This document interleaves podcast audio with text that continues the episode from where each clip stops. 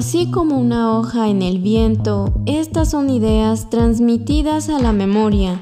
Bienvenidos a la hoja suelta de Libreta Negra MX. Ya estamos al aire.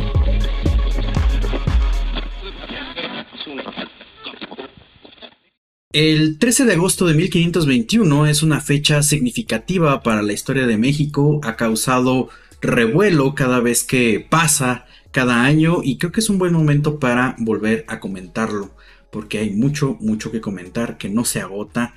Y bueno, en, la hoja suelta lo vamos a, eh, pues, a desentrañar un poco con ayuda de un buen colega y amigo. Les saludan como siempre sus anfitriones. Wendy Osorio. Y Omar Espinosa, sus arqueólogos de confianza aquí en Libreta Negra MX. Para desentrañar esta conmemoración histórica, eh, pues trajimos al historiador eh, rockstar de Twitter y también de TikTok, que ya va haciendo sus, eh, pues sus pininos ahí, el eh, historiador Mario Fuente. Sí, ¿cómo estás? ¿Qué onda, Wendy? ¿Qué onda, Mar? Pues aquí la reunión anual, ¿no? Decíamos de Libertad Negra, creo que hubo una primera con Daniel y luego otra segunda con ya con ustedes y ahora ya es la, pues vendría a ser la segunda o la tercera según se cuente, ¿no? Así. Pues yo, bueno, no vamos a alcanzar los 500, más de 500 años que se conmemora esta, e, e, este acontecimiento histórico. Ahorita vamos a desglosarlo, pero pues sí, Mario es el tercer encuentro anual y esperemos que se vuelva una tradición. Yo apelaría que no solo fueran las fechas, pero ahorita vamos a platicar de eso.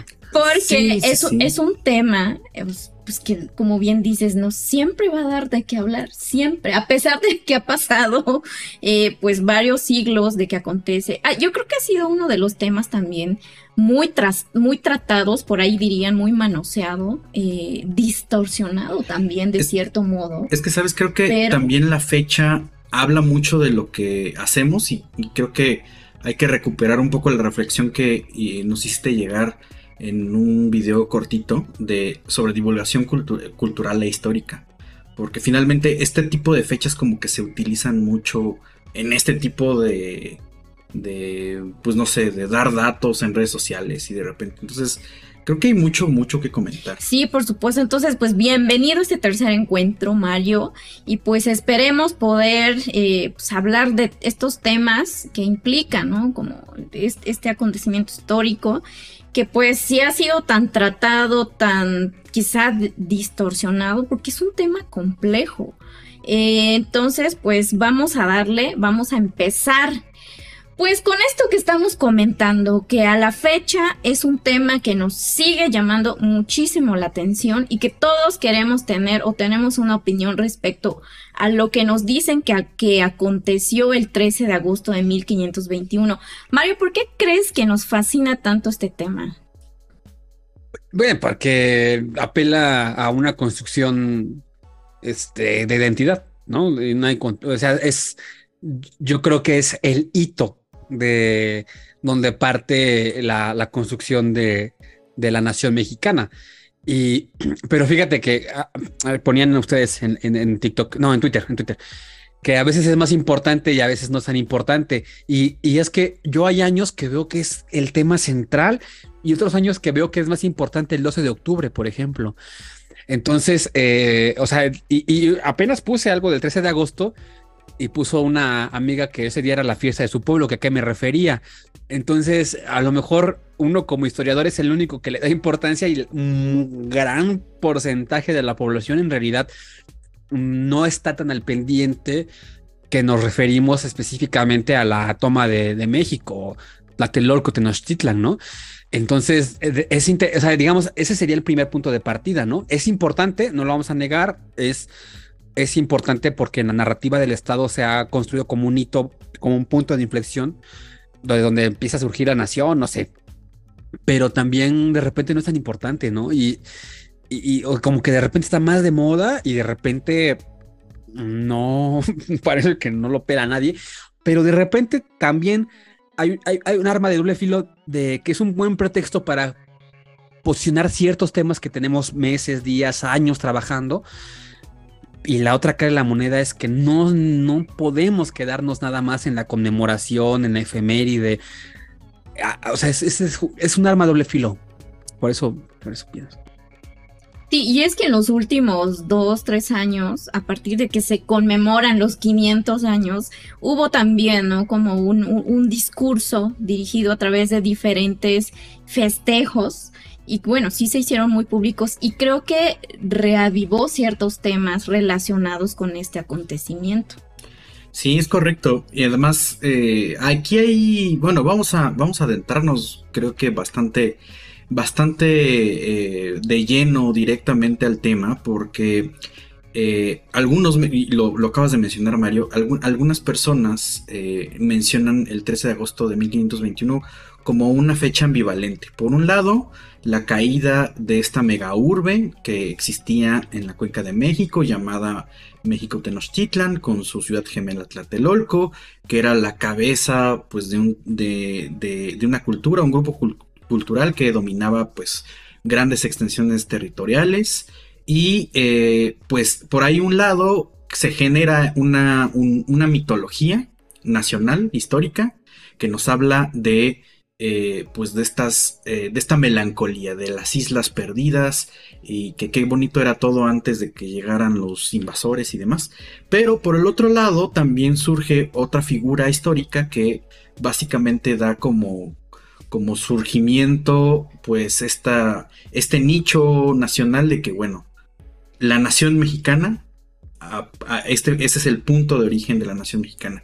Y este comentario le gusta a José Vasconcelos, porque él decía, Hernán Cortés es el verdadero padre de México, ¿no? Como nación. Y pues de repente como que la ideología mexicana o de la historia eh, que conocemos de manera tradicional, pues se balancean estos dos puntos, ¿no? Entonces, ¿cómo, cómo ves un poco esta, este tipo de, de perspectiva histórica, vamos a llamarle? Porque en realidad sabemos y ya hemos comentado en otros espacios, pues que aunque no nos guste y aunque por ahí digan que los libros de texto no tienen ideología o que la historia no tiene ideología, pues en realidad a veces tiene hasta de más. Mira, yo creo que se, por razones que sería muy complicado extendernos aquí, yo creo que a los historiadores nos han dado poderes que no tenemos, como que nos han construido una serie de, Nos han cargado una serie de responsabilidades que como historiadores no podemos asumir porque ni nos dedicamos a eso, ni desarrollamos las cuestiones eh, teóricas, eh, metodológicas para responderlas. Y tú mencionaste dos. Eh, una es la cuestión mítica y otra es la cuestión que yo ya he hablado de esto alguna vez, sobre las paternidades imaginarias, ¿no? En alguna, en alguna ocasión yo platicaba con alguien y, le decía, bueno, es que em, por poner un ejemplo nada más, ¿no? En la costa del Pacífico Norte, y por Vancouver, por la Columbia Británica, por todo por ahí.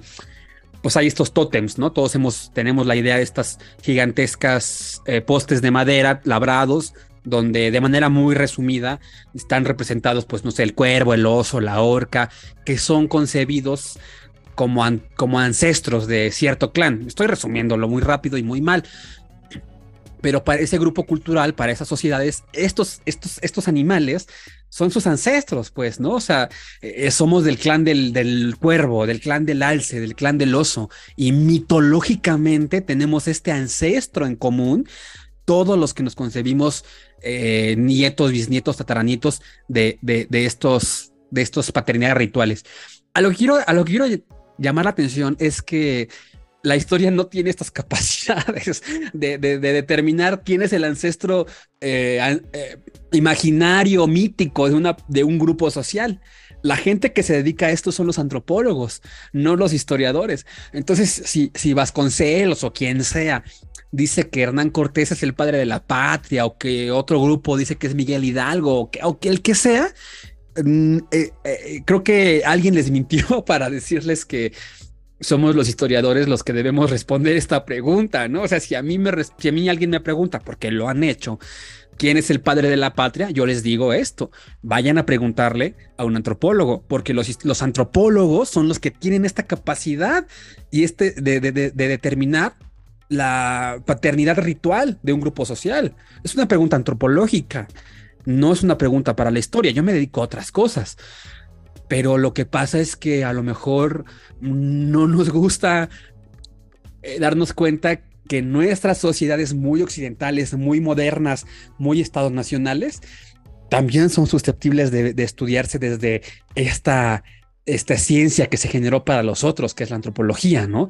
Y que a lo mejor los historiadores no tenemos eh, yo me declaro incompetente, ¿no? Para, ¿para qué me meto en camisa de once varas, pues, ¿no? en, decir, decir, a ver, yo, yo digo que es Hernán Cortés, el padre de la patria. No, eso pregúntenselo a un experto en, en parentesco ritual.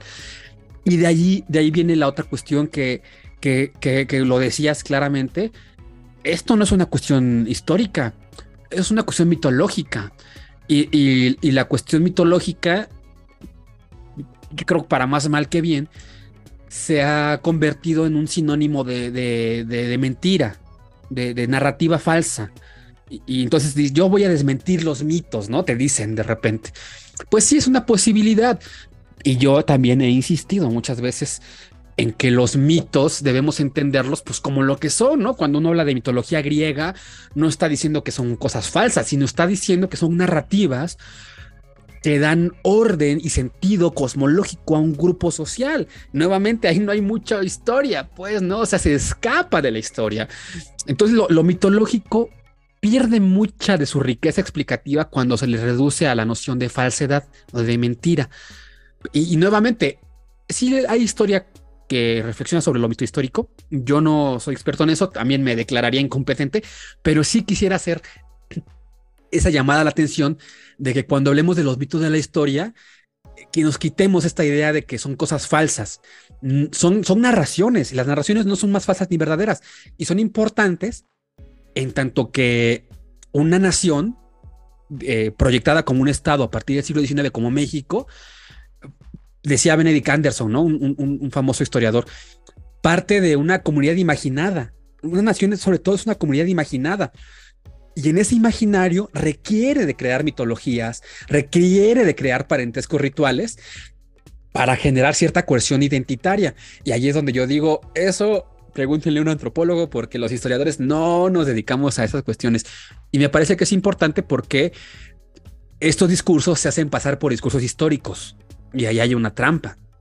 Y, entonces por eso son tan pasionales, ¿no? Los, los, los, discursos alrededor del 13 de agosto, de la aquella Tenochtitlán, por eso son tan pasionales, porque apelan a una identidad de una comunidad imaginaria y apelan a un discurso histórico cuando quizá la historia no sea la mejor manera de, de remitirnos a ellos, Omar, Wendy. Pero eh, dentro de este quehacer histórico, esto o sea, estoy hablando, me estoy refiriendo a un contexto de la academia, como la conocemos actualmente. Sí ha abordado este tema, sí lo ha tratado, sí ha propuesto a partir de ciertas fuentes, porque eso también es importante, ¿no? Saber de qué, a partir de qué elementos se retoman pues ideas o narrativas para proponer si esto fue así o no ocurrió así. Entonces, eh, si nos puedes, tú como historiador, eh, Mario, contarnos cómo ha sido desde la historia pues eh, todo lo que se ha construido alrededor de este tema. Porque para eso trajimos a Mario, porque él es el especialista en este, en este periodo. Y bueno, también recomendamos que vayan a revisar un poco el aspecto de la, de la cultura material que, que, se vive o que se vivió pues en estos periodos de contacto y virreinato temprano. Pero bueno, adelante Mario. No, eh, bueno, ahí sí, obviamente no me puedo desentender de mi, de mi quehacer histórico, ¿no? Yo más bien digo que hay varias dimensiones y, tampoco quiero decir como que yo me desentienda de una posición política que yo tengo. O sea, yo pues, creo que soy muy claro mis redes que mantengo cierta postura política y dicen ideológica, pues todo es ideología, ¿no? O sea, todo, todo. No existe la no ideología, como no existe la no cultura. Pero, pero lo que sí creo que hay que, hay que, hay que ser claros es que eh, vamos a decirlo con muchas comillas, porque tampoco es así. El dato, la evidencia, la fuente, el testimonio no está interpelando a, quien lo lee de manera directa. Hay una serie de bagaje cultural, hay una serie de trabajo historiográfico, hay 500 años en este caso de lecturas y hay sobre todo una selección de las preguntas, o sea, lo que la, fuente no tiene por qué responder lo que para el historiador de 500 años después es importante. Esa, pregunta que se le hace a, la fuente está en el presente, no está en otro lugar, es imposible que esté en el pasado. Entonces, mira, para, para poner un ejemplo, yo hablaba, polemizaba hace poco con respecto al muralismo. Me refiero al muralismo por revolucionario, el de específicamente el de Camarena, el de Siqueiros y el de el de este, Diego Rivera. específicamente me refería a eso. Y entonces decía yo que, que como discurso histórico, pues ya debería ser considerado obsoleto. Si funcionó para el México por revolucionario, bueno, eso ya no me, no me compete, pero como, como, como narrativa es responsable de vendernos una idea imaginaria, vamos a decir si quieren falsa, er, errónea, imprecisa, eh, imperfecta de la conquista. Un ejemplo muy claro, muy, muy, muy, muy claro de esto es que cuando hablamos de la conquista, de manera inmediata nos vienen a la mente los murales de, de estos personajes que mencioné, en los cuales el conquistador español es un personaje que está de pies a cabeza, forrado completamente en una armadura de metal. Se parece más a Robocop que a lo que encontramos nosotros en las fuentes históricas. E, entonces, cuando, cuando yo me pongo a revisar las fuentes históricas, me pongo a revisar los documentos, pues encuentro varias cosas. Una de ellas es que hay una divergencia, una, una, sí, una, una diferencia muy clara entre lo representado en la iconografía y lo que está representado en los testamentos. Vamos a poner un ejemplo. En las fuentes iconográficas sí aparecen estos personajes forrados de metal, de pieza a cabeza, como pero es porque esa fuente iconográfica está respondiendo a una convención estilística muy concreta, que es representar a los, a, los soldados conquistadores como cruzados. Y ahí se debe de leer, ¿no? Punto número uno. Y punto número dos, lo que encontramos en los testamentos es que pues como un 90% en los testamentos y en un montón, montón de fuentes, ¿no? O sea, en otro montón. Yo estudié cinco décadas de fuentes de este estilo de 1550, de 1500 a 1550. Y obviamente no soy ni el primero que lo dice, o sea, ¿no? Lo que encontramos es que la gran, gran, gran, gran, gran mayoría de los conquistadores españoles, el 90%, no tenían armadura de metal de ningún tipo. Pero esto no está en la iconografía, pues. Entonces, digamos, este, pero esto es un dato. Cuando yo digo el 90% de los conquistadores no tenían armadura metálica, sino tenían armadura de la que sea de algodón, de cuero, en fin, esto es un dato. Esto, esto, incluso si quieren, es como una cuestión, no me gusta esta palabra, pero es una cuestión objetiva. A partir de la evidencia documental, yo puedo establecer esto y de, estudiar años, no? No es como que me lo, insisto, no sé ni el primero el que lo dice tampoco. Ahora, esto que después se transforme en un discurso mito histórico, ahí es donde yo digo, oh, nos estamos, esa ya es otra, otra cuestión. Y, entonces, eh, a lo mejor hay que hacer una nueva narrativa, ¿no? Una nueva narrativa mito histórica para un, no sé, es que tampoco me compete a mí, pues, como un futuro, un nuevo muralismo, es que tampoco me interesa hacer un nuevo muralismo, ¿no? Pero, pero, eh, donde esa segunda interpretación ya es un segundo momento que quizá no competa tanto a un historiador. Yo lo que puedo hacer es dar las, eh, los resultados de investigación, eh, incluso los productos de divulgación donde yo exponga esto.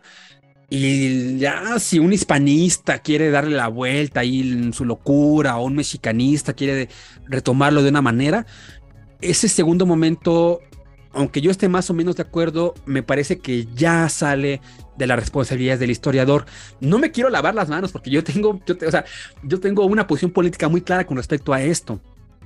Pero, pero me parece que que una cosa es lo que yo pueda presentar como un resultado de una investigación seria, metódica, eh, con un planteamiento teórico con respecto a lo que yo encuentro en las fuentes, y un segundo momento, lo que alguien, por las razones que sean, decidan hacer con esa información. No sé si, si me explico, es bastante más complicado. Parece que es lo mismo, pero eso.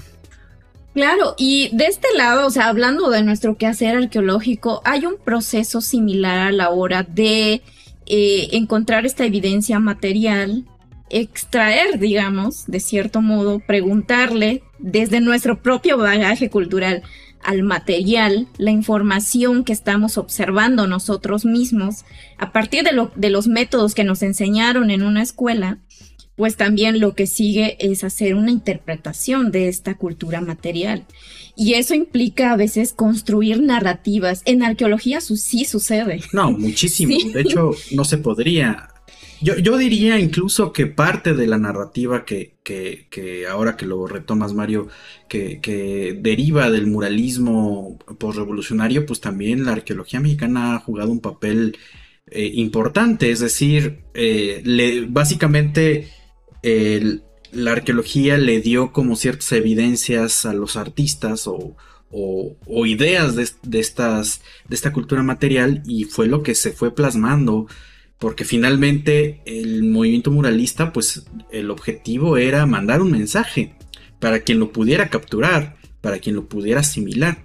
Entonces mucho de eso que se ve ahí efectivamente podrá estar bien retratado respecto a la pues, arqueológicamente representado, eh, pero también la forma en que está retratado también habla de muchas cosas.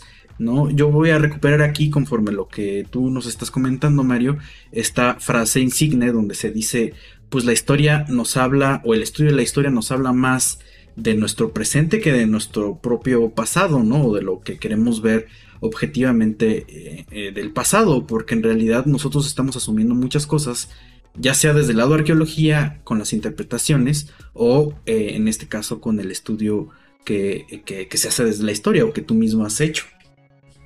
Y, mira, eh, eh, al respecto, eso es muy, muy claro en el 13 de agosto de 1521.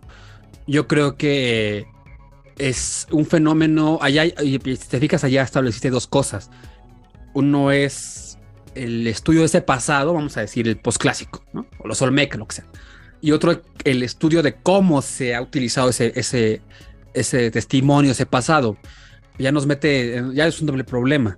O sea, ya, ya, ya nos dan doble chamba, ¿no? O sea, no solo tenemos que responder el proceso histórico de hace 500 años, sino cómo se ha utilizado en esos cinco siglos o específicamente ahora ese pasado y eso ya es historia del tiempo presente y es tremendamente complicado de hacer porque pues si yo ya me dedico a hace 500 años, pues imagínate, es como, responder todo, me es muy complicado. Y, al respecto, me, parece que yo, yo lo decía alguna vez, en historia siempre hay debates, en arqueología siempre hay debates, y con respecto a los fechamientos, pues siempre hay debates y siempre son aproximados, siempre son, son cálculos de más o menos 200 años, en fin. Pero me parecía impresionante que el gran consenso, el enorme consenso, ha cambiado afortunadamente pero el enorme consenso es que el posclásico acaba el 13 de agosto de 1521. O sea, es eh, desde un punto de vista, digamos, desde afuera, es maravilloso ver cómo todos los historiadores, todos los arqueólogos se pusieron de acuerdo para creerse que el posclásico acaba el 13 de agosto de 1521. No sé si me explico, o sea, tantos debates que hay sobre cuándo acaba el, clásico, cuándo inicia el posclásico, cuándo empieza la, la el aldeanismo, o sea, son debates así de, y además de miles de años de duración, pero hasta hace unos años todos están de acuerdo en que el posclásico acaba no solo un año, sino un año específico, un mes específico, casi te dicen la hora, no, es que todavía es posclásico, ¿no?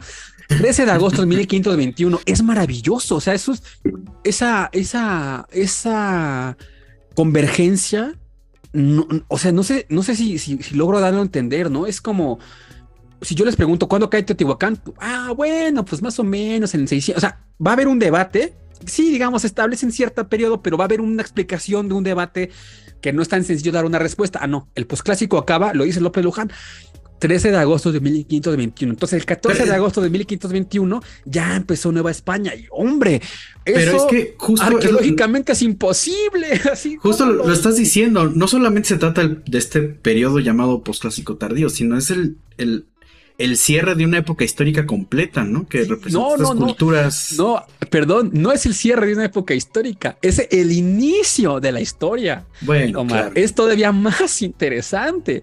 Lo que hay el 12 de agosto para atrás es prehistoria. Entonces, imagínate, o sea, lo que dices es importante, pero yo todavía lo llevo más al extremo. No es el, el cierre de una época histórica, es el inicio de la historia. Eh, José Luis González y González, me parece que así se llama.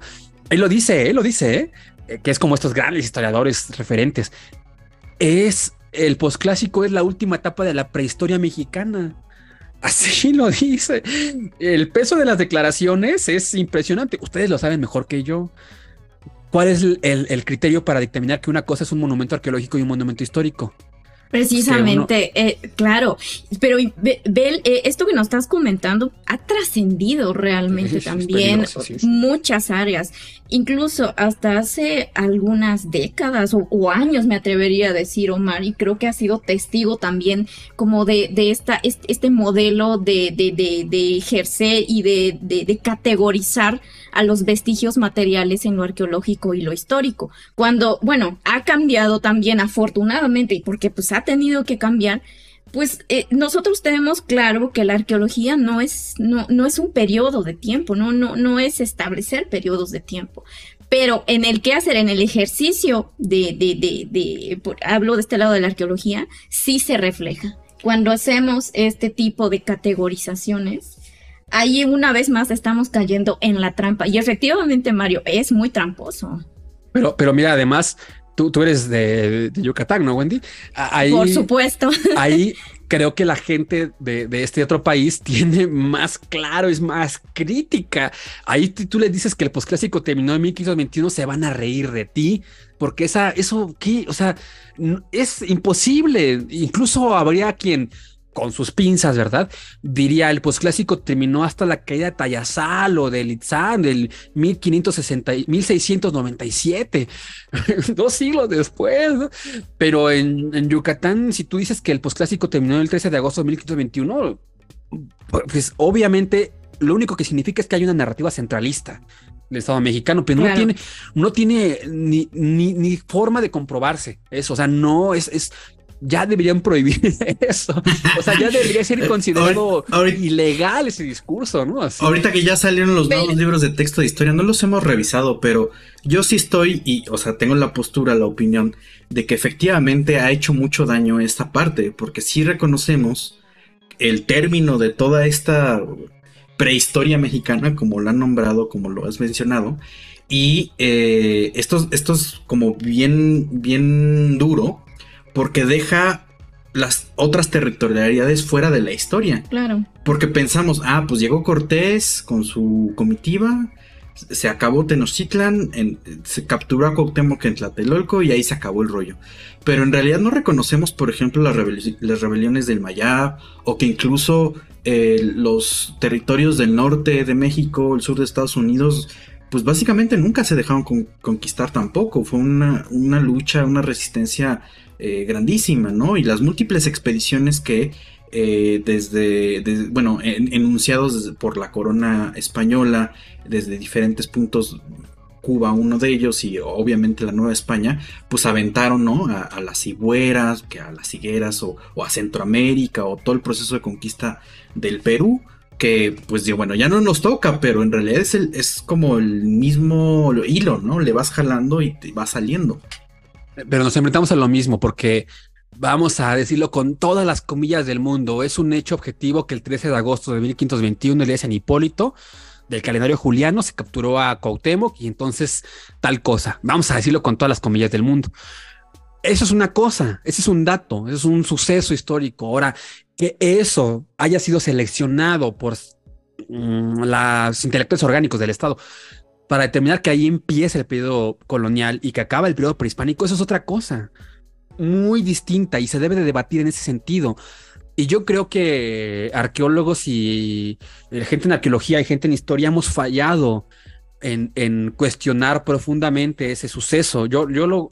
Es, es bien cansado, la verdad, y no quiero meterme yo en cuestiones muy técnicas y aquí esotéricas, pero, pero es muy cansado. Yo, yo, yo decía, eh, si, si vamos a establecer estos cortes de periodicidad, porque al final de cuentas son las periodizaciones son herramientas que tenemos para estudiar el pasado, mm, porque no podemos estudiarlo todo, pues hay que ser congruentes, por lo menos con lo que estamos diciendo. Eh, no podemos determinar que el clásico termina como consenso por X o Y razón basado en cierto criterio y luego ese criterio para el periodo siguiente del finales del postclásico sea voluble y sea otro criterio. Eso es magia, eso no es historia, eso no es arqueología, eso es alquimia. Entonces yo digo, si vamos a, necesitamos establecer criterios de periodicidad, pues seamos congruentes, ¿no? O sea, establezcamos el siglo XVI como un, así como de ambiguo es para el clásico, para el epiclásico, para, pues establezcamos también arqueológicamente cómo se puede establecer el fin del, el fin del periodo prehispánico. Y vamos a darnos cuenta que eso arqueológicamente no es para nada sencillo. Le hemos platicado a nosotros, ¿no? La continuidad de la, producción de obsidiana, pues es hasta el siglo XIX. Eh, sí es cierto que podemos encontrar indicadores arqueológicos de, de, una cosa que yo llamo, que me interesa muchísimo, que yo llamo el periodo colonial temprano. Alguna vez di una ponencia respecto. Por ejemplo, el uso del bronce, el bronce nativo, porque hierro había muy poco. Entonces, todo el siglo XVI hay un boom del hierro nativo. Hierro nativo minado por gente nativa, con técnicas nativas y, en rutas de circulación nativas, pero con formas europeas. Hay un caso, unos clavos que se han encontrado en algunas excavaciones del centro histórico y así.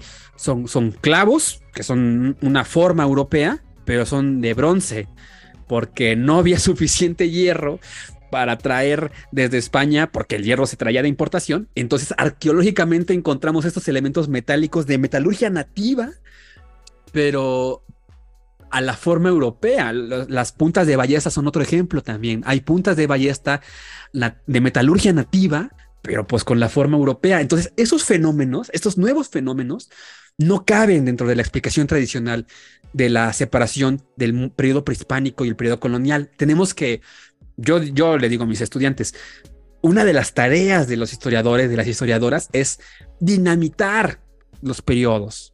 O sea, esa es una de las tareas fundamentales que tenemos como científicos sociales. Eh, y otros historiadores han planteado que existe un largo siglo XIX que va desde fines de la revolución, desde fines del 18, 1700 y tantos, con la revolución francesa hasta la Primera Guerra Mundial. Es un siglo XIX que no dura 100 años, que dura unas cuantas décadas más, porque los fenómenos históricos que suceden en ese periodo no, no, no, son conscientes de que tienen que durar 100 años del siglo XIX, ¿no? Entonces, cuando nos enfrentamos a fenómenos, cuando la evidencia nos habla de que hay fenómenos que son tremendamente complejos de explicar, pues requerimos nuevas categorías. Y estas categorías de prehispánico termina el 13 de agosto de 1521, colonial empieza el 14 de agosto de 1521, a mí me dan risa, porque no explican nada a lo mejor emocionalmente resuelven muchas cosas, pero en la evidencia material, en la evidencia documental, en la complejidad de los fenómenos sociales, históricos, arqueológicos, realmente no están respondiendo a nada. Entonces yo digo, ya, López Luján, hay que darle las gracias por lo que hizo, pero ya, o sea, esas narrativas patrias ya, ya, o sea, ya no compren arqueología mexicana, ¿no? Ya no crean en esas cosas, ¿no? O sea, ya necesitamos, y ahí hemos fallado los historiadores porque, porque es un debate, yo diría, epistemológico, muy complicado, pero hemos fallado en posicionarnos frente a ese tipo de cosas. Claro, pero también esto que nos comentas, a mí me, por supuesto que me llama mucho la atención el tema, pues, de, de, cómo abordamos estos, estos fenómenos sociales a partir de la evidencia material, porque, pues, de este lado es nuestra fuente de estudio, digamos, y, en, y, y tú te has dedicado, como bien nos comentaste, a este periodo eh, que hay también hay un, un, como una pugna entre si fue el colonial temprano o el virreinato, que seguramente tú mejor que nadie nos puede dar ahí una, una propuesta, Mario. Pero también eh, esto que hablabas, retomo el, el aspecto de, de, la evidencia material, también sucede con otras evidencias que en el, en el contexto arqueológico, digamos, también nosotros podemos eh, observar. Eh, se me vino a la mente rápidamente también la, eh, la, cerámica que se elabora para este periodo, donde vemos como sucede con, con la metalurgia, o sea, materia prima nativa, pero ya con formas, con estilos que ya nos están mostrando es este, este complejo momento en el que pues ya convergen de varias ideas, ¿no? Y que son distintas, sí, a todo esto que englobamos dentro de lo prehispánico y pues también a lo que va a suceder mucho después. Pero cuéntanos, porque pues te has dedicado también, como nos comentaste, a, estudiar, abordar como muchas, eh, digamos, fuentes en este momento. ¿Qué, ¿Qué, es lo que, lo que ocurre? ¿Qué, ¿Cómo se da eh, e, este proceso eh, sociocultural en, en este periodo que es el colonial temprano? E, es, es un, yo yo creo que ese es de los, bueno, igual yo digo porque pues es lo que ya estudia, ¿no? Los más interesantes que puede haber porque, porque evidentemente están sucediendo muchas cosas que no habían sucedido antes. Y, y, pero retomando un poquito la, discusión anterior, estas posiciones tan tajantes, eh, lo que hacen muchas veces es quitar la agencia a los pueblos, ¿no? O sea, quitarle la agencia a, a las sociedades que siguieron existiendo. Entonces, esto que dices tú de las cerámicas Azteca 6, no Azteca 7, ¿no? Eh, eh, las, las, yo, yo, digo que la, la, la, narrativa de la conquista es una narrativa que, que no tiene ni precuelas, ni secuelas, ni spin-offs, ¿no? Así como muy pop, ¿no?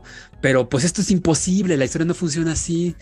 Entonces, eh, cuando, cuando encontramos esas cerámicas nuevas, como las que mencionaste, o esas cuestiones metalúrgicas nuevas, pues ahí lo que hay es una gran capacidad de agencia de los pueblos para, para enfrentarse a su nueva realidad, pero como lo hicieron en el Coyotetel con el 600, o sea, no, no, eh, la agencia está todo el tiempo, ¿no? O sea, todo el tiempo, pero lo que pasa es que ahora es una nueva realidad en la que sí vemos un cambio muy distinto, pero y nuevamente, como lo podríamos haber visto en, la caída, no sé, del clásico maya, no sé, no, no me voy a meter en esos temas. Eh, y, además también la idea de que, por ejemplo, eh, que los mexicas desaparecieron, ¿no? O sea, hay un gran libro de Gibson, pero además es un libro que edita creo que siglo XXI, o sea, es un libro que se publica bastante, no es como un libro escondido por ahí en una biblioteca rara, que es Los Mexicas, los aztecas después de la, de la, bajo la dominación española, después de la conquista, porque son dos. Y, este libro es Los Mexicas, los aztecas, después de 1521. O sea, los mexicas siguieron existiendo, los mexicas fueron incorporados al sistema colonial español, los mexicas siguieron conquistando nuevos territorios, pero ahora bajo. O sea, la diferencia es que ahora eran bajo las, la, corona española. Incluso había el caso más famoso, eh, realmente excepcional, pero famoso de Tecuichpo, ¿no? Y de algunas descendientes de linaje, reales que tenían encomiendas. Entonces, estas, estas, estas cuestiones tan tajantes de, de, de colonial, prehispánico, no dejan ver esos procesos, ¿no? No, no, no no resuelven, no permiten ver la riqueza del, fenómeno histórico que estamos observando. Ahora, sí, sí, yo, yo, yo por eso creo que es interesante eh, nombrarlo, este periodo específico como periodo colonial temprano. Es un periodo, el otro día estaba sacando cuentas porque pues tampoco, eh, de repente se mira, de, de 1492, de 1492, que, que llega Colón y lo que quieran, 1492. Voy a hacer la calculadora para no, equivocarme porque yo no sé sumar.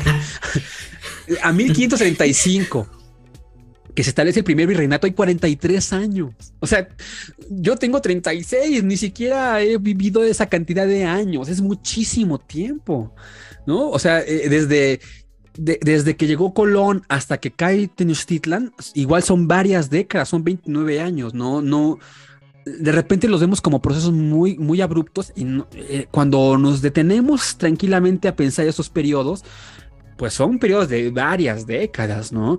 Entonces yo sí creo que habría la necesidad de hablar de, hablar de un periodo colonial temprano que más o menos, más o menos llega hasta 1550, donde se dan varias coyunturas. Una de esas coyunturas sería ya la finalización del primer virreinato, o sea, de Mendoza, la conquista, la integración de gran parte de Mesoamérica, no toda, gran parte de Mesoamérica al, mundo colonial europeo y el inicio del periodo de colonización del norte. Hay varias coyunturas que, nos permiten darnos cuenta de que hacia 1550 ya las cosas ya eran bastante distintas eh, con respecto a, a 1500.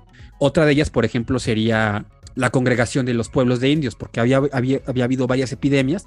Entonces, el, patrón de asentamiento, que eso es algo que ustedes saben mejor que yo, prehispánico, que se medio conservó varias décadas después de, la erupción de Cortés, por la baja de población, pues se, agruparon los, los, núcleos poblacionales y ya es otra cosa. ahí ya es otra sociedad totalmente distinta, pero, pero responden a fenómenos históricos, no tanto así. Entonces, mira, es muy complicado, ¿no? Es muy complicado y, yo solo estudio esos 50 años, imagínate, ¿no? Como eh, un periodo tan largo como el siglo, como el periodo colonial, que son 300 años, pues imagínate que tantas, cosas no pasaron. Pero ah, había otra cosa, ¿no? Que, que, me preguntaste puntualmente, ya me fui yo. Pues... Eh... Pues como, o sea, qué cambios... Eh pues sí, socioculturales son sí. que, se pueden identificar en sí, a partir sobre todo de, lo que está registrado. Te lo pregunto porque en arqueología eh, son muy pocos quienes todavía se atreven a, proponer a partir del estudio de los materiales e, estos periodos de tiempo, o sea, como un, intento de sistematizar los datos para poder dar propuestas y poder ahí dentro de estas propuestas hablar de que son momentos que se diferencian. E, es que o sea, porque solemos a veces englobar el periodo colonial en un periodo, como tú dices, de, tres siglos, como que todo fue igual.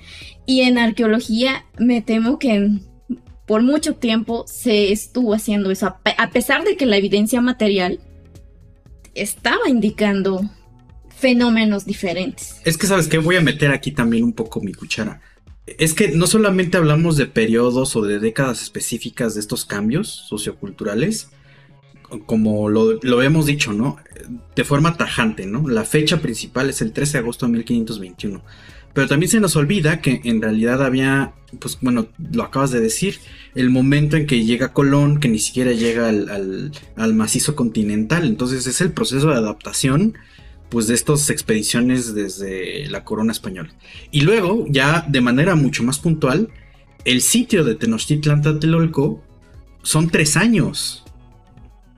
Entonces tampoco es así como, como que ah, llegó con todo el ejército, se pusieron en la madrilla, ¿no? Tuvimos cuatro meses de pandemia, de, encierro, ya nos estábamos volviendo locos, ¿no?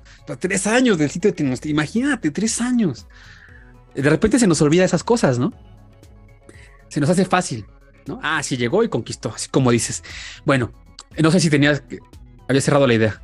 No, no, sí, sí, adelante. O sea, ahora, ¿qué, cuéntanos tú qué es lo que, lo que sabes o lo que piensas que ocurrió, Mario. Hay, hay, muchas cosas muy interesantes que suceden en este periodo que yo he denominado colonial temprano. Bueno, no, yo no he denominado, tampoco me lo inventé yo.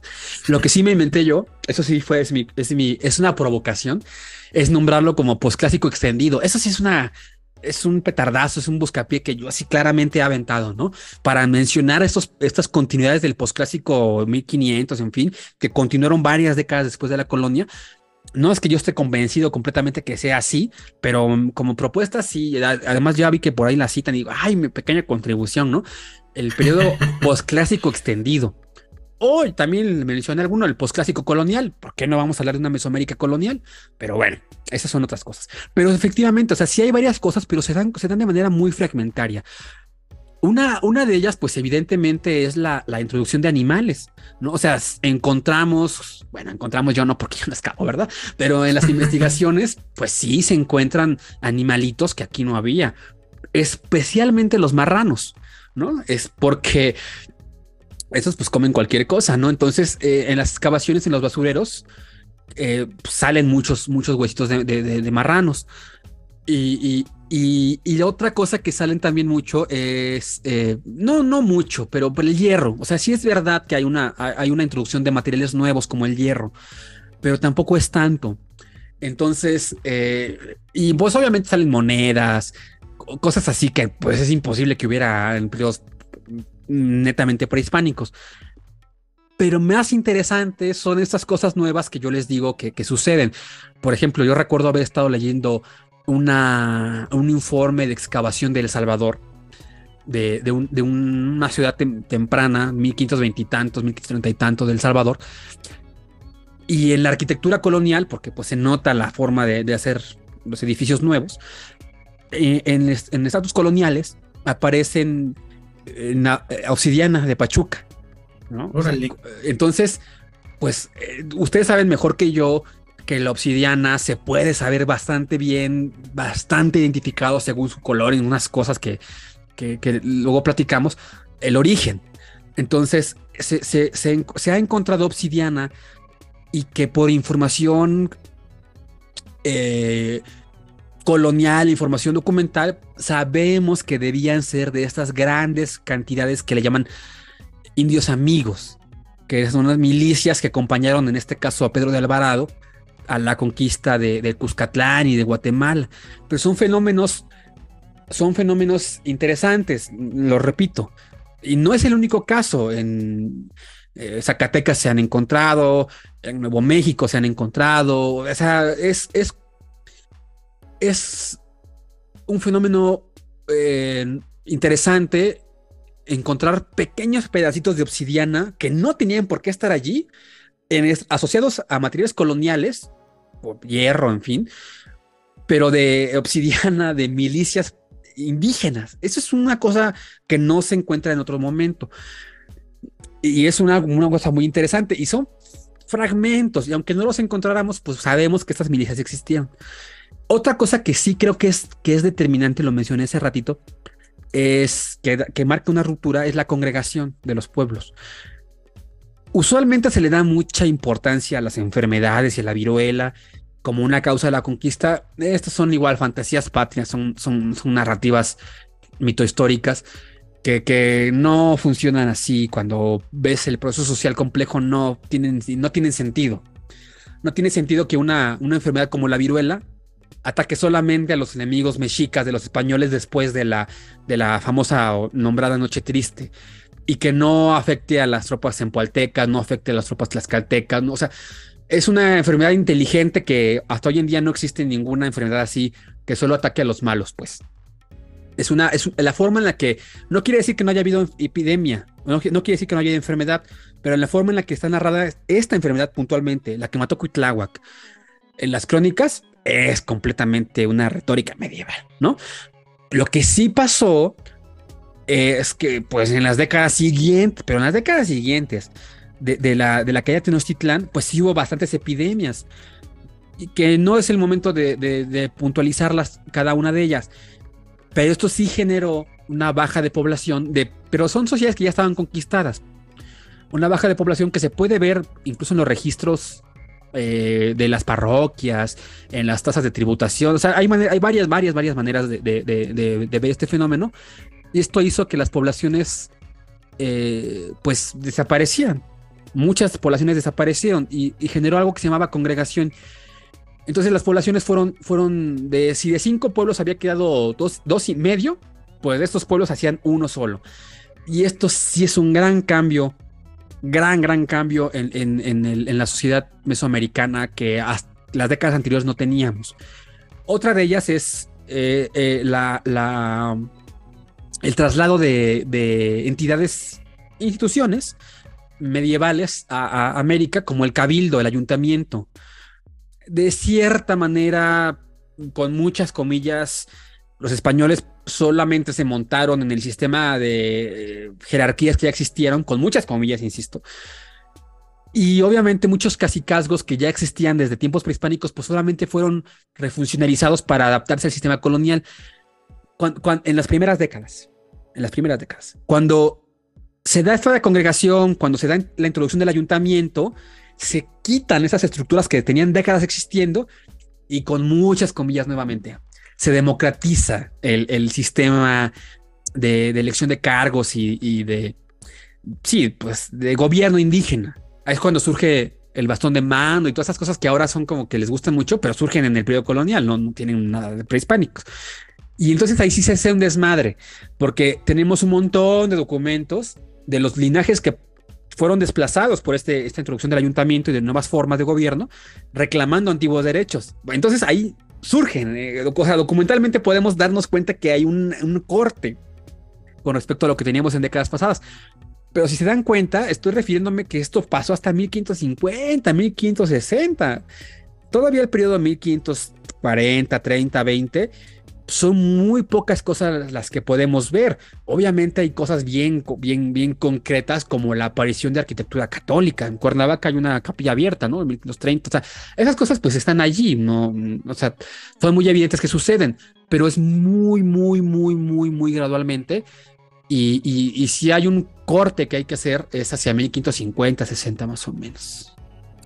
Mira, qué, qué, interesante. Y eso que no nos estamos metiendo también en el tema eh, biosocial, porque lo mencionaste hace un momento, yo me quedé pensando en dos cosas, eh, que nada más vamos a mencionar de, de, rebote. La primera es, eh, hay un afamado libro que se llama La plaga de las ovejas, que habla del impacto pues del ecosistema cuando se introducen los animales de carga y los animales de, pues de, de, granja, vamos a llamarle europeos, el cerdo como lo mencionaste y, las reses, y cómo pues aquí no estaba adaptado pues ese tipo de, animales y cambia pues incluso la organización social de, de, varios pueblos.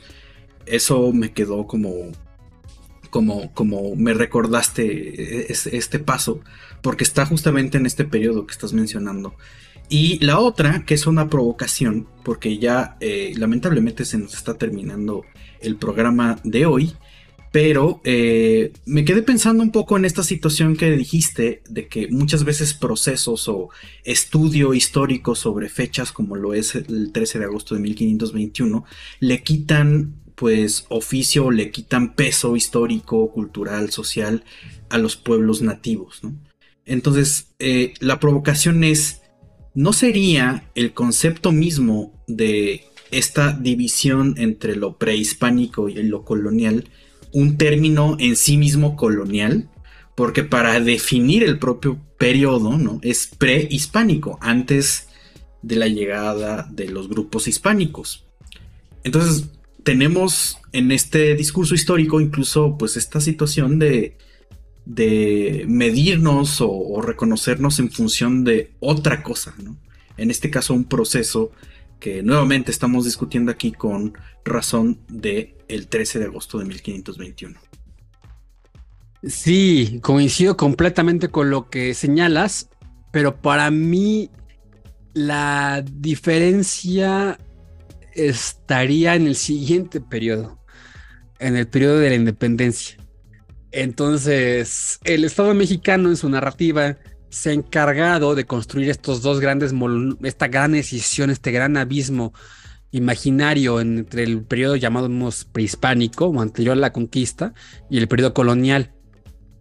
Pero sí es importante, no es por ese periodo en sí mismo, sino porque en 1810 surge ese México dormido, ese México subyugado como una nación independiente. De eso ya es otro tema. Pero si es importante, no es, lo que quiero decir es que si es importante, no es, no es, no en tanto por, por el mundo prehispánico en sí, sino por la liberación que supone hacia el, mundo independiente. Eh, yo creo que la trampa está allí. La trampa está creer en que en el siglo XIX, 1810, 21, las cosas cambiaron radicalmente. Ahí hay otra trampa también. Mucha. Es más, yo lo he dicho varias veces. Eh, gran parte del periodo de México independiente, las primeras décadas, yo diría hasta hoy, eh, lo que hacen no es sino perfeccionar el sistema colonial español, ¿no? O sea, no se están, no se están escindiendo, no se están políticamente sí, económicamente sí, pero culturalmente, identitariamente, imaginariamente, un dato bien clarito para no irnos por las ramas, la castellanización es, eh, sí había intentos de castellanización hacia el siglo XVI, XVII, XVIII, pero las lenguas indígenas tenían representatividad en los juzgados. Podías tú dejar tu, tu testamento en náhuatl y tenía tanta validez como un testamento en español. Eso hoy es, pues o sea, imagínate, ni las mayores fantasías progresistas es, esto, esto se ha dado, pues apenas, apenas está trabajando para eso y lo celebro. Pero en el siglo XVI podías tú dejar tu testamento en, en mixteco y tenía validez jurídica frente a la autoridad colonial. Hacia fines del siglo, hacia fines del siglo XVIII, lo que llaman las reformas borbónicas, sí se da un proceso ya más fuerte de castellanización. Y ese proceso no fue revertido por la nación independiente mexicana, fue perfeccionado por el Estado mexicano. Entonces, ¿Cuál separa? Cuál, así como yo decía, dinamitar los, los, periodos, hay que dinamitar estos otros. Lo que está haciendo el, México independiente es convertirse en un estado neocolonial. y ahí no nos gusta verlo. y eso no nos gusta, no nos gusta darnos cuenta que, el estado que tanto queremos, que tanto nos enseñan a, a, darle honores a la bandera en los lunes, en la primaria, es un estado que se sostiene en principio en una entidad neocolonial, directamente, pero directamente trasvasada desde, desde, la, desde el fines del virreinato. Y, entonces ahí hay una tarea pendiente también. Claro, porque a partir de aquí también se empiezan a, bueno, quizás décadas posteriores se empiezan a, desprender estas ideas que siguen vigentes en, muchos de nosotros. Por ejemplo, cuestiones como el mestizaje. O sea, e, esa idea, ¿no? De, de, que somos el resultado de esto y entonces ya no somos ni esto ni aquello, pero eh, eh, hay, que, hay que estar orgullosos de ese eh, pasado prehispánico homogéneo, pero también somos en parte de este periodo de la conquista hacia adelante. Y yo creo que son temas que se tienen que seguir discutiendo. Sabemos que los historiadores, quizá los antropólogos y los arqueólogos a veces se desgarran las vestiduras por eh, eh estas narrativas, ¿no? Que están tan presentes en, muchas áreas.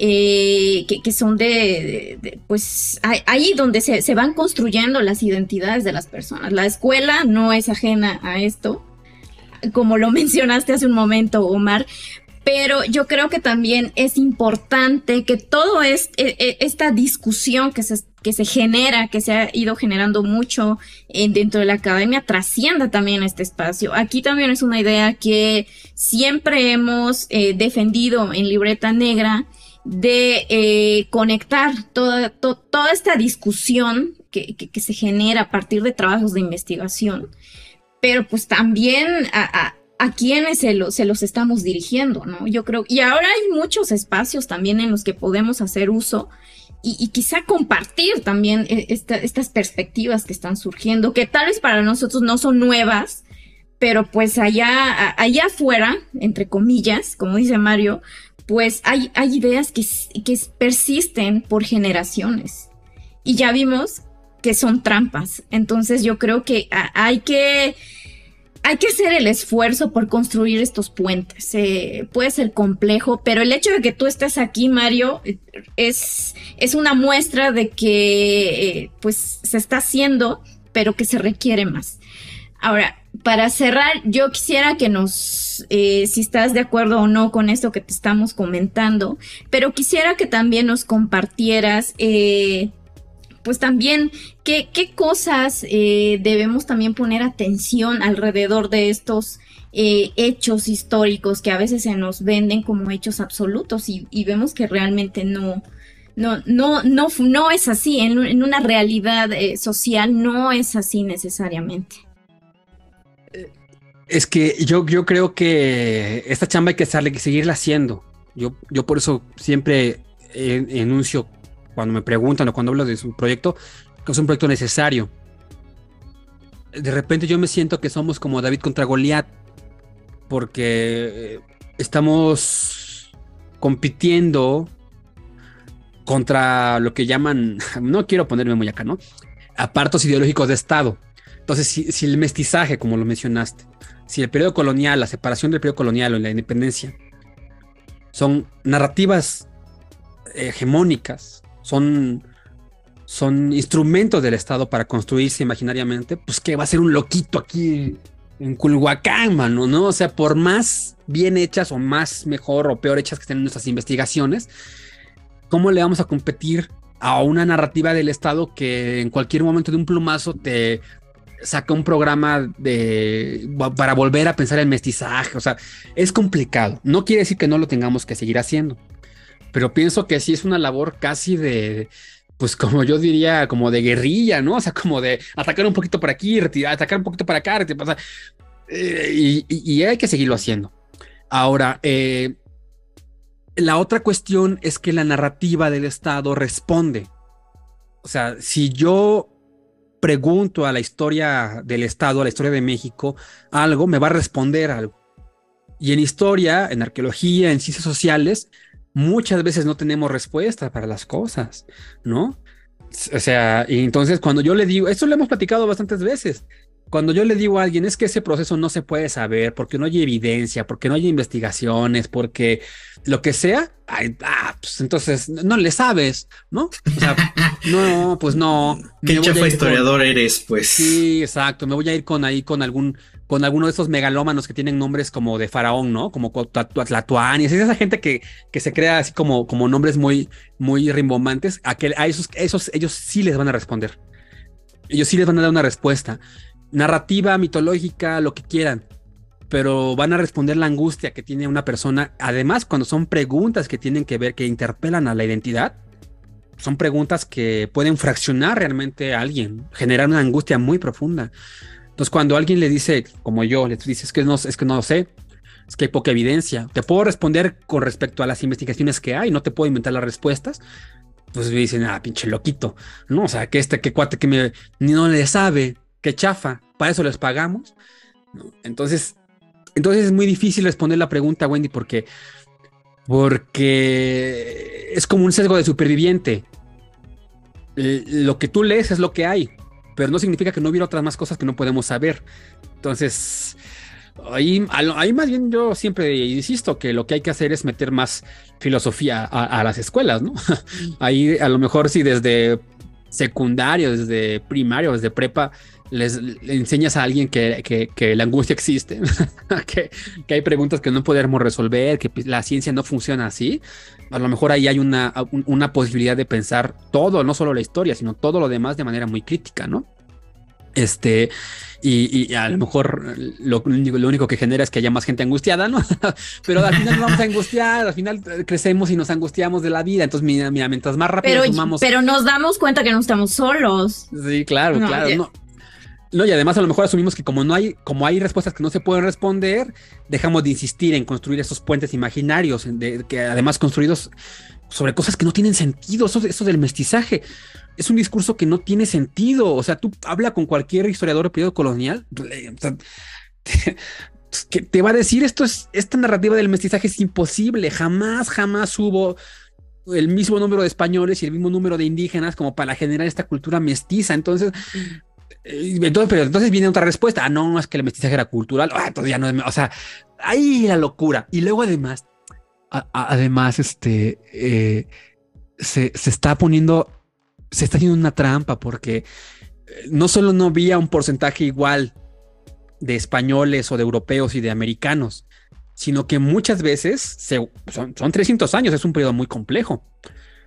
la, la, población más importante de muchos lugares era, eran negros. Entonces, esto está completamente invisibilizado, ¿no? Pero absolutamente invisibilizado. Entonces, yo alguna vez lo, mencioné también como provocación. ¿Por qué no hablan de un mulataje?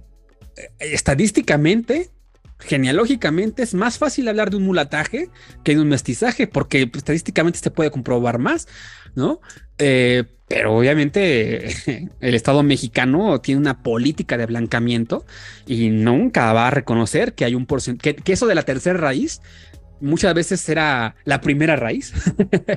¿no? Muchos pueblos fueron diezmados por las epidemias y, y, pues los españoles no iban a trabajar, pues, pues para eso eran conquistadores, ¿no? Pues entonces en muchos lugares, y no, no, no me refiero de Veracruz ni de Oaxaca ni, ni así, en muchos lugares de Jalisco, de Nuevo León, de la Ciudad de México inclusive, lo que los censos nos indican es que hay un porcentaje a veces mayoritario de población negra, de población africana. Y eso es donde está en la narrativa mexicana.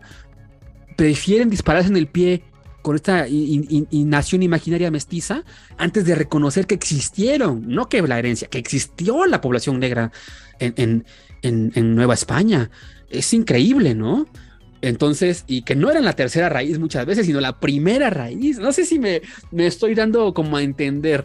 Entonces, imagínate, y nuevamente, podemos recurrir a los censos, podemos recurrir a los archivos, podemos demostrar esto de manera histórica, pero que de la manera narrativa en la hegemonía del Estado se traduzca, eso es un mundo aparte. Entonces yo digo, ya, pues dinamitar la SEP, ¿no? O sea, eh, ya la honores a la bandera, esos rituales patrios genocidas, ya quítenlos. O sea, no, no, no, ya todo el sistema está mal, todo, pero pues, otro día hablamos de esto. Eso es, eh, hay un chorro de problemas de ahorita que lo estaba, que lo estaba, eh, que te estaba escuchando, Mario, pues creo que merece mucho la pena hablar en un programa específico de lo que es el mestizaje, porque ese también es otro rollo bien, bien grande y bueno, tiene problemas por todos lados y ya lo vemos, o sea, lo, lo vivimos en la realidad mexicana actual.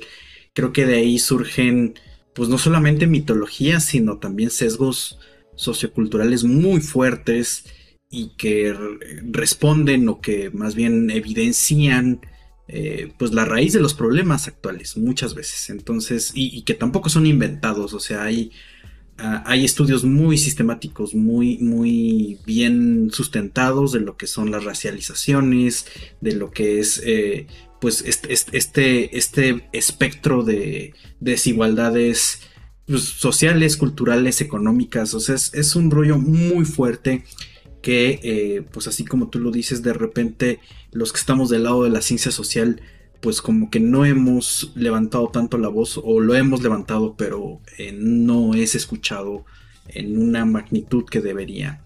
Entonces creo que vamos a tener que llamarte otra vez para hablar del mestizaje, porque es todo un tema, ya viene octubre. Entonces, Ándale, sí, para, que no se, para que no se la reunión anual, sino que tengamos ahí un poco más seguido. La segunda parte de esta conversación. Pues sí, pues bueno, eh, lamentablemente se nos acaba el corte eh, de, esta hoja suelta, pero eh, sin duda vamos a seguir platicando de estos temas. afortunadamente tuvimos esta coyuntura del 13 de agosto de 1521 para retomar estos temas como lo hemos hecho en otras ocasiones. Mario, muchísimas gracias por acompañarnos. Y pues bueno, también bueno, ya sabemos que eres rockstar de Twitter y que ya te vas abriendo en el mundo Twitter, este TikTokero, pero Recuérdanos tus redes sociales o tu modo de contacto para que la gente angustiada te siga preguntando cosas angustiosas y que tú te angusties Compartan su angustia. claro, como dices tú, es una gran oportunidad además para darnos cuenta que todos estamos en esta angustia, ¿no? Pues la, cuenta es Visiones, así como, como vicio, y el NES tiene Z al final en, en TikTok y en Twitter. Eh, son las dos redes, eh, Twitter, bueno, X, como le quieran llamar. Son, la es la red en donde más, más comparto cosas. Tengo un canal de YouTube, pero la verdad que lo tengo muy, muy como yo para poner como un blog de notas. Pero ahí, ahí en, Twitter, yo creo que es donde más fácil puedo, este, comparto cosas. Y, bueno, de TikTok me parece que es esa herramienta que yo decía que es como guerrillera, ¿no? Porque si, si aprendes la, la táctica de la, del, del método puntual, concreto, además son cosas que ya tenemos platicadas y ya sé más o menos qué van a responder si hago cierto enunciado, pues sí puede alcanzar a, llegar a muchísimas más personas, ¿no? Yo, yo lo platicaba hace ratito en una entrevista que tuve hace rato. Para bien, para mí son, son números importantes. Eh, he compartido algunos videos. Ahorita los, los últimos tres que compartí, todos tienen más de 18 mil vistas. Y a lo mejor yo sé que hay gente que tiene 200 mil, me tiene millones de vistas, pero pues yo estoy acostumbrado a, platicar en un, auditorio con 20 personas, en, un, salón de clases con 40, si bien me van. Entonces, si de 20 mil personas el 10% me le llega el mensaje, este, me parece que ya es una ganancia, una ganancia importante. ¿no? Entonces, yo creo que estas, estas herramientas eh, así son la onda de, de David, ¿no? Para la gente que hacemos divulgación y que creemos que hay que hacerlo de manera crítica. Por supuesto, y son canales donde también hay, más diversidad, por así decirlo, que en un salón de clases donde pues tal vez el, público está tienen intereses pues ahí más comunes y aparte también por ahí dicen ¿no? que las juventudes andan también en estas redes, sobre todo TikTok, y yo creo que también es un público al que tenemos que, que dirigirnos también, ¿no? Entonces, pues ahí está. Y pues, también nosotros andamos, estamos en ese andar, así que no dejen de seguir y apoyar las redes de Libreta Negra MX. Estamos en todas las redes sociales, el canal de YouTube y las plataformas principales de podcast. Y además, si les gusta este tipo de charlas y este tipo de podcast, pues no eh, dejen pasar también la oportunidad, si lo si es en su posibilidad, apoyar el proyecto porque es un proyecto independiente. Tenemos un Patreon, un Coffee y un PayPal. Y si no, pues hasta les damos la cuenta directa. Eh, pero bueno, gracias a ustedes también andamos por acá. Y bueno, pues muchas gracias por acompañarnos también y nos vemos la próxima semana con otro gran tema. Gracias, Mario. No, gracias a ustedes, nos vemos. Bye.